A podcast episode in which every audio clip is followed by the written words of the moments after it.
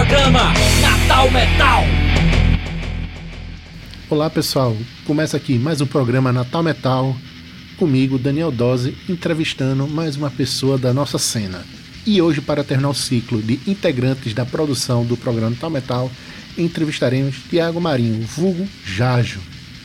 E aí, Tiago Marinho, quem é você? Boa noite, Dose, boa noite, ouvintes, boa noite todos e todas. Em primeiro lugar, eu queria agradecer o espaço, né? Queria agradecer a oportunidade de estar aqui dividindo com vocês um pouco da minha história, de que forma eu pude contribuir com a cena e, de, e principalmente de que forma o metal teve influência na minha vida e a minha história permeada por esse estilo musical que é tão forte, que é mais do que um estilo musical, eu acho, né? Porque geralmente ele transcende essa condição de, de estilo musical e acaba se tornando uma coisa extremamente mais forte. Então vamos lá, quem é Tiago Marinho? Tiago Marinho, em primeiro lugar, é Jaja ou Jajá, né? Eu acho que quase todo mundo me conhece aqui por, por algum desses apelidos, que na verdade o Jajá é o original. E quem me conheceu é, na cena em 2000, meados de 2000, é, deve me e perdeu contato, provavelmente me conhece ainda como Tiago Jajá.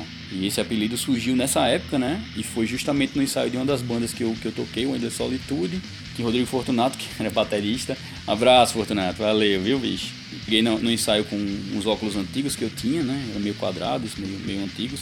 E na época eu acho que Zé Agripino estava candidato, não sei se era reeleição a senador ou alguma coisa. E tinha alguns outdoors dele pela cidade. E eu tenho um nariz meio grande e avantajado também, afilado como o dele. E com esses óculos que eram parecidos com o que ele usava, ele olhou, soltou as baquetas, começou a rir e disse: Senador José Agripino. E desde então eu fiquei com essa pecha, né? De ter um apelido que é vinculado a uma figura tão é, controversa, para não dizer negativa para o nosso estado, né? Como é José Agripino, mas tudo bem, o apelido ficou. E eu sou publicitário e jornalista de formação, né? E trabalho com essa área de comunicação e principalmente na área de design gráfico, área visual e de criação desde 2002 por aí que eu comecei. Atualmente eu tenho um, um estúdio junto com minha irmã, que chama Loma Studio, que é focado em, na parte de design gráfico e audiovisual, né? Então fotografia, vídeo, motion graphics.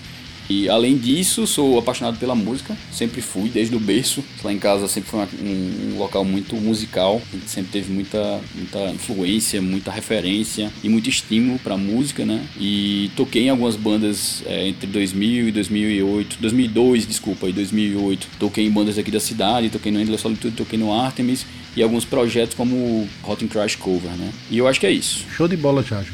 Falando mais sobre você, Diga aí como foi que você descobriu a música, como foi chegar no heavy metal.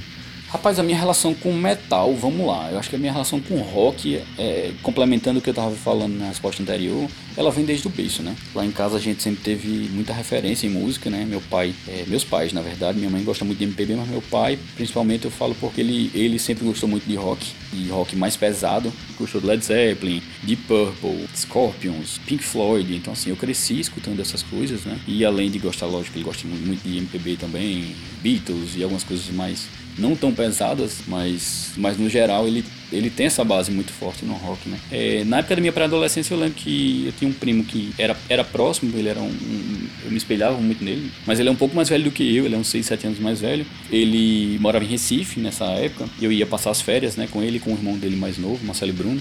Ele estudava com um cara do Jorge Cabeleira e o dia que seremos todos inúteis. Então, assim, eu comecei a conhecer é, músicas diferentes. Lá, em primeiro lugar, lá pegava MTV, né? Eu acho que foi quando começou nessa época, de final de 80, começo de 90.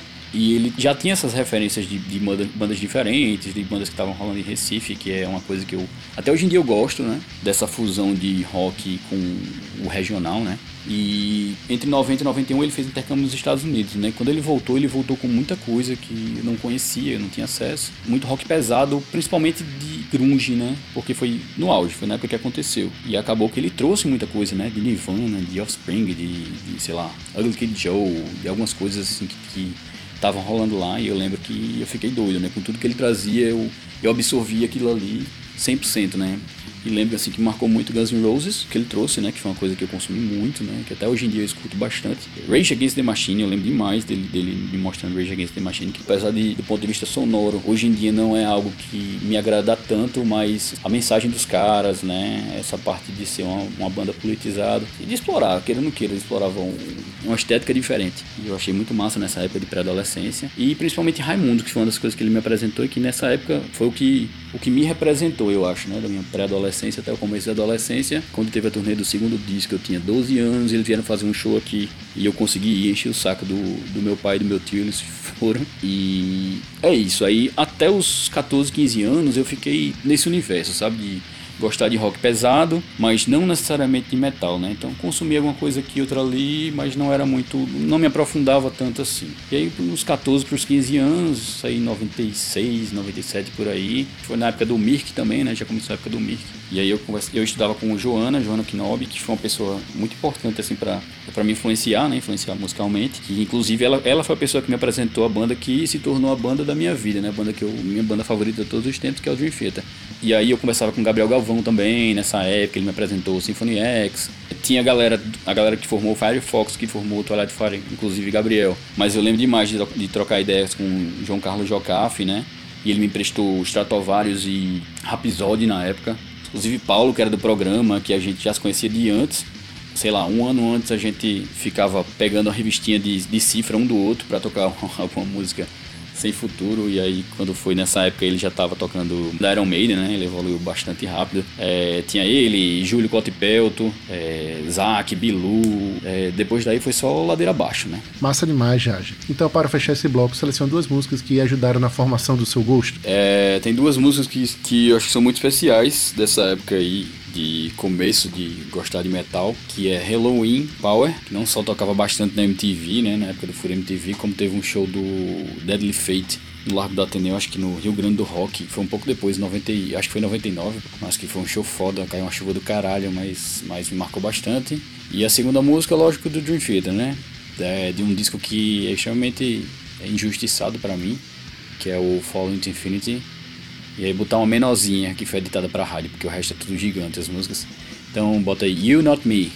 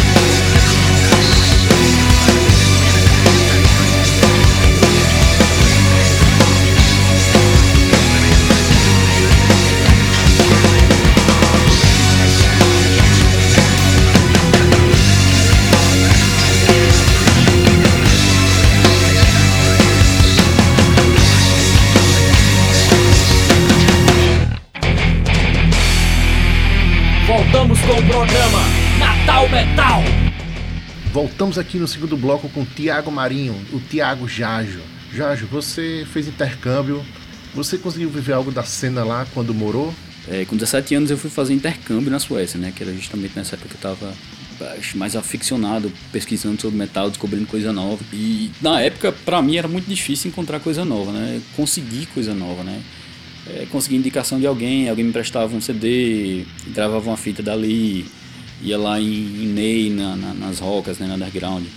Ou então lá nas, na Records, né, comprava algum, algum CD, às vezes até CD gravado mesmo, eu lembro que lá em Ney eu comprei vários, gravados por Dio, né. É, tinha isso, mas a internet era meio precária ainda, a internet de não era uma coisa tão simples, né. Eu, pelo menos, pra mim, pelo menos, eu achava, eu achava meio difícil descobrir coisa nova. E quando eu cheguei na Suécia, isso foi uma coisa que, que realmente me ajudou a consolidar é, o, acho metal, né, na minha vida, porque eu estava pirado em pesquisar coisa nova. E lá a internet era cabo já. E tinha acesso a lojas muito fáceis, assim. Tinha uma loja de discos que era perto do meu colégio, perto do centro. E eu ia para lá, achei quase todo dia, né? Olhar coisa nova. Mas essa loja tinha uns, uns, umas bandas assim totalmente desconhecidas, mas era preço tipo, sei lá, um real. CD o cara conseguia, que era um preço absurdamente barato. E eu comprei muito disco sem saber, sem ter a menor ideia de que banda era, que não tinha informação, mas porque era tão barato que eu conseguia. E descobri umas coisas massas lá, inclusive, né? É, tem uma banda que chama Hollenton, da Áustria, que é, que é massa, que foi desse jeito que eu descobri. Dark Seed, que é um gótico massa que eu curto até hoje também. É, dentre outras, outras diferentes, né? E além dessa loja, tinha uma loja, tinha uma loja em outra cidade, que era a cidade mais ou menos perto de lá, mas era uma cidade grande, né? E lá tinha uma loja que era tipo uma Disneyland assim do metal, né? Chamava Scandinavian Metal Foundation. E lá tinha um clima danado assim de inner circle, sabe, bicho? Era aquela galera bem que você bem caricata mesmo, né? Tem uma galera de casaco de couro preto, todo mundo assim de spike, aqueles loirões altos brancos, né? E alguns com cabelo pintado de preto, com aquela cara de que nunca viram sol. É, era bem assim, mas lá era uma, era uma loja muito grande, né, que tinha de tudo, tinha tudo que você imaginar lá. Eu lembro de Opeth, que era uma coisa assim que eu, que eu tinha descoberto há pouco tempo que não conseguia comprar aqui. Né? Você conseguia pedir importado e era caríssimo, lá tinha a discografia completa. Lacrimosa e algumas coisas assim que eram mais, mais difíceis realmente de chegar, tudo, tudo tinha lá. E lá com uma loja grande você conseguia escutar qualquer música que você quisesse e o pessoal não enchia o saco, né? Tinha uns, tinha uns, uns fones de ouvido, né? Com uns, uns toca-discos assim no, no cantinho da loja. E aí eu ficava horas lá escutando coisas diferentes. E aí foi muito massa.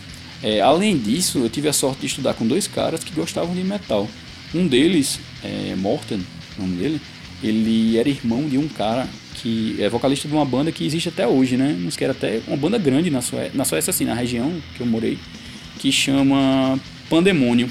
E aí foi nessa época que eu comecei a sair um pouco do tradicional, do melódico e descobri bastante coisa nova, né? Porque esses bichos eles gostavam muito de do metal escandinavo, né? O, o death metal de Gotemburgo, né? Digamos assim, o In Flames, Dark Tranquility. Massa, Jorge, muito interessante seu relato. Mas você conseguiu assistir algum show? Foi para algum festival? Como foi? É, com relação a shows eu fui para alguns, eu não cheguei a muitos não, porque tudo lá era muito caro, né? E a grana era muito curta, né? Eu estava estudando, era um país que era bem mais caro do que o Brasil, né? E eu, eu fui para muitos shows de bandas pequenas, que lá tinha uns, uns clubes de juventude, mas eram uns locais de convivência para a juventude. E rolava muito show por lá. De vez em quando tinha algum show, inclusive eu descobri umas bandas foda. Inclusive um show de uma banda, dessa banda que eu falei do, do, do irmão do meu amigo, né? O Pandemônio, rolou lá, e era até uma banda maiorzinha.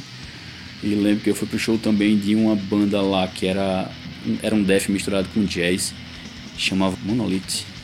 É, eu vi essa demo deles até a de estragar, bicho. Nunca mais eu consegui encontrar, porque era uma demo, né? E teve uns anos atrás que eu encontrei no YouTube, e aí eu entrei em contato com um cara que era um dos, dos ex-membros da banda, para ver se ele conseguia me mandar isso em MP3, mas infelizmente eles que não tinha mais o material. Você descobriu muita coisa massa diferente nessa época, né?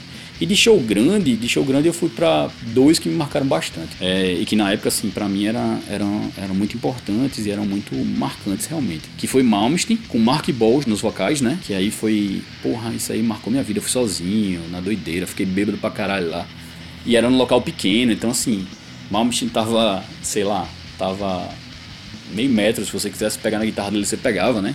Obviamente ele ia chutar você na cara com aquela simpatia dele, mas dava para fazer isso. É, foi esse e Hammerfall, né? Hammerfall no auge. Inclusive no show de Hammerfall, de brinde, ainda veio Virgin Steel e Freedom Call, né? Que é a cara de Júlio Cotepelto. Bora, Júlio! E aí, aí que eu lembro assim de grande, só esses, né? De grande assim, de bandas mais, mais conhecidas foram esses. E teve a maior tristeza da minha vida, que foi.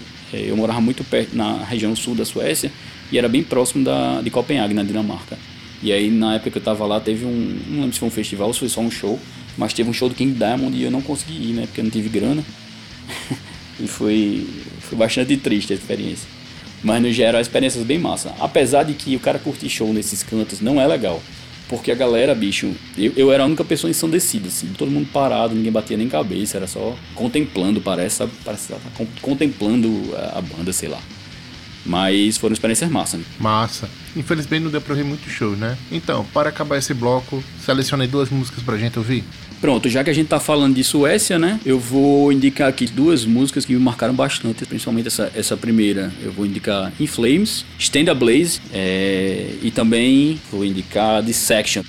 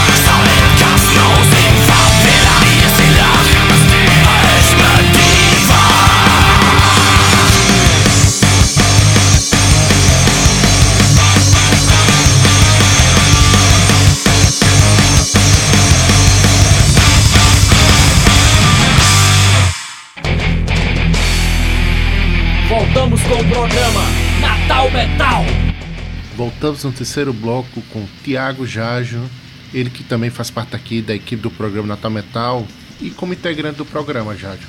O que você acha deste programa para a cena do nosso estado? Rapaz, eu sou suspeito para falar porque eu faço parte também do projeto.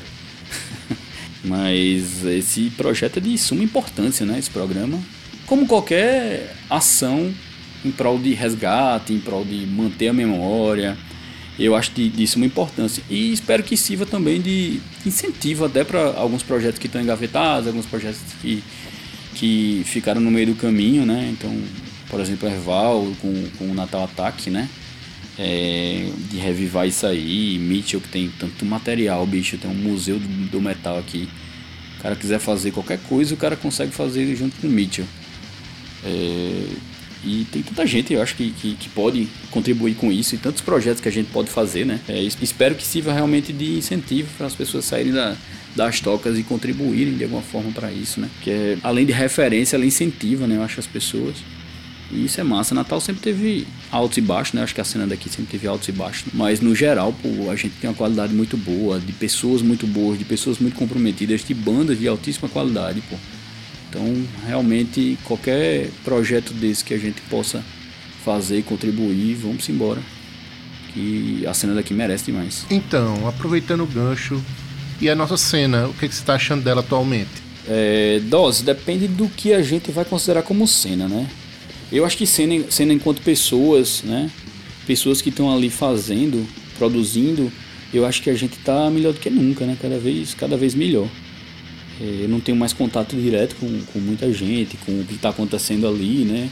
Acabei me afastando um pouco. Mas assim, eu consumo o material das bandas que estão lançando e tudo que eu escuto é, é absurdo, né? Eu acho que a qualidade está cada vez melhor, a galera está muito empenhada em fazer coisas com qualidade de composição, com qualidade é, de gravação. Muito, muito, muito, muito foda. E eu fico feliz, né? Queria poder estar tá mais junto, de entender, de saber o que é estava acontecendo ali. Até participo no grupo do WhatsApp e no grupo de Facebook do, do Natal Metal, mas eu não consigo acompanhar nada, então é totalmente paisagem para mim ali. Acompanhei alguns meses ali, até que peguei uns, umas referências aqui ali, mas, mas é difícil para mim hoje em dia. Falta de tempo mesmo, eu acho, né? Mas eu acho que com relação a gente, com relação à produção, com relação a, a som, a gente está muito bem servido, né? E com relação à estrutura, show, incentivo da, do governo, incentivo de iniciativa privada é mais do mesmo, né? A gente sabe que o heavy metal é um estilo marginalizado, sempre foi, sempre vai ser. E não acho que agora vai ter alguma diferença de, da década de 90 que fazia show no Bronx, ou sei lá, no MP3 bar, que eram cantos totalmente precarizados, né? Meados de 2000, 2000 e poucos ali até tiveram alguns algumas estruturas melhores de show, né? É, na época do, do Sol, do Blackout, Sancho lá de Ponta Negra, né? Tiveram alguns shows realmente em locais melhores, né? Acho que um pouco mais de aceitação. Pelo que Dio falou, Dio, Dio demonstrou na, na entrevista dele as dificuldades, né? Mas, mas tirando assim, essa, essa época que acho que foi um pouco de exceção, esses locais que foram um pouco de exceção, no geral é isso, né? Sempre vai ser marginalizado, sempre vai ser colocado de lado. E é, a galera que está fazendo, a galera que está produzindo, a galera que tem selo aqui, que tem que ser sempre é, é, ovacionada, né? Que essa galera é foda, essa galera é foda, essa galera é foda desde sempre. E a cena é isso, né? A cena é bandas, a gente que está produzindo, a gente que está lançando, são os selos, são as lojas. E com relação a isso, essa galera continua fazendo um trabalho foda, eu acho que cada vez mais foda. Show de bola, Jorge. E para fechar esse bloco, selecionei duas músicas da nossa cena para a gente rolar aqui na rádio. Tá, então daqui de Natal eu vou colocar Tormento the Skies, que é um disco que eu tava escutando semana passada no, no carro, cara. E eu fiquei de bobeira, eu nunca tinha parado para escutar e eu fiquei de bobeira com a qualidade da galera. Bota aí Grave of Fire.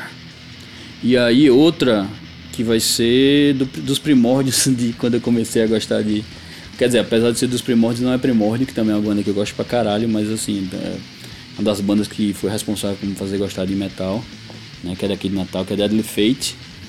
É, Rich Spirit,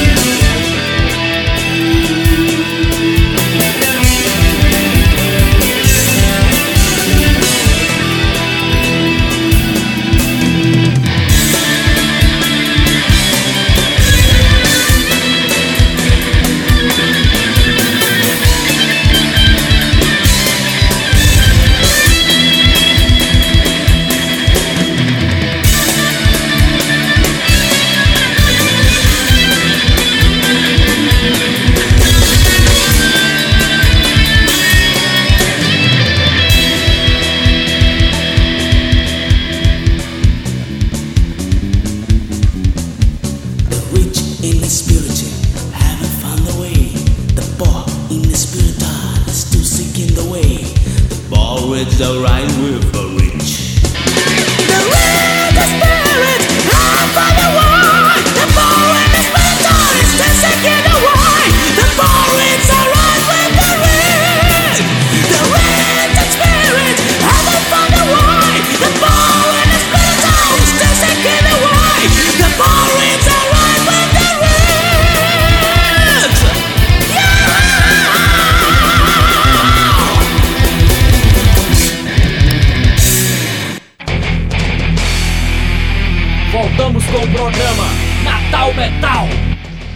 Voltamos aqui no quarto e último bloco com Tiago Marinho, o Jajo.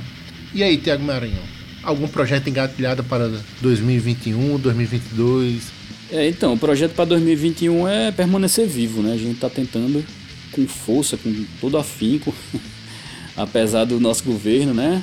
Do nosso presidente genocida, apesar do nosso, do nosso prefeito daqui, prefeito Ivermectina daqui de Natal, a gente está tentando sobreviver e eu acho que é isso. Eu tenho algumas músicas que eu queria gravar, queria ver se, se na sequência é, colocava algum projeto pra frente, mas, mas tá totalmente stand-by. A guitarra tá totalmente enferrujada.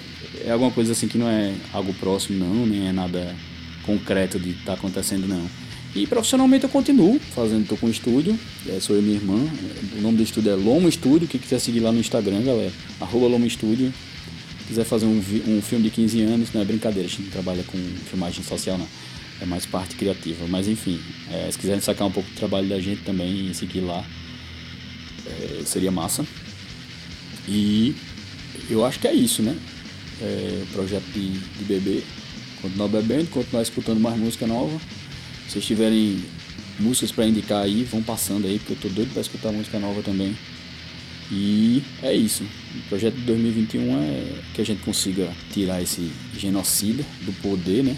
Que chegue vacina para todo mundo, né, bicho? Tá na hora já, né? Se a gente consegue voltar à vida normal. Verdade, Jajo. Vamos torcer que chegue vacina para todos e esse governo genocida se acabe. E aí, pessoal, me despedindo aqui de vocês. Até a próxima semana. E eu deixo o microfone aberto agora para você, Jaja, para dar seu alô final e até próxima semana. É, eu queria deixar um alô aqui para todo mundo que foi de alguma forma influência para mim, né? Que teve junto em projetos, em bandas, né? Que me indicou, é, me indicou músicas que foram, que foram importantes, né? Galera do Endless, galera do Artemis, né? John Fifi, é um cara foda. É, Xandinho, que é um cara foda. E lógico, todos os outros que fizeram parte também, sintam-se abraçados. É, galera assim que, que eu acho foda, né? Tipo Horroroso, Erval, é, Claudio Irlene, né? Que é essa galera que sustenta essa cena desde a década de 80 e continua firme e forte, continua fazendo um trabalho foda, música foda, paga o pau realmente. E galera do Místico Natal Metal, galera do metal dos anos 2000, 2000 e pouco aí, que é Bozo e essa galera zoeira, que só sabe beber. E é nós. E gostaria principalmente de deixar um grande alô a todas as pessoas que estão envolvidas e estão é, emocionalmente ou de alguma forma envolvidas em tentar tirar esse genocida do poder, né? entender esse momento difícil que a gente está vivendo, né? tentar não ser neutro, né? tentar não, não passar pano para esses horrores que estão acontecendo aí, né? São casos quase 500 mil vidas perdidas. Então, é, fora Bolsonaro, fora Álvaro Dias, e a gente precisa, a gente precisa se aproximar da política, a gente precisa começar a entender. Né? A gente está vendo agora nesse momento o quanto é arriscado é, uma sociedade estar tá longe da política, né? distanciar a política do, do dia a dia.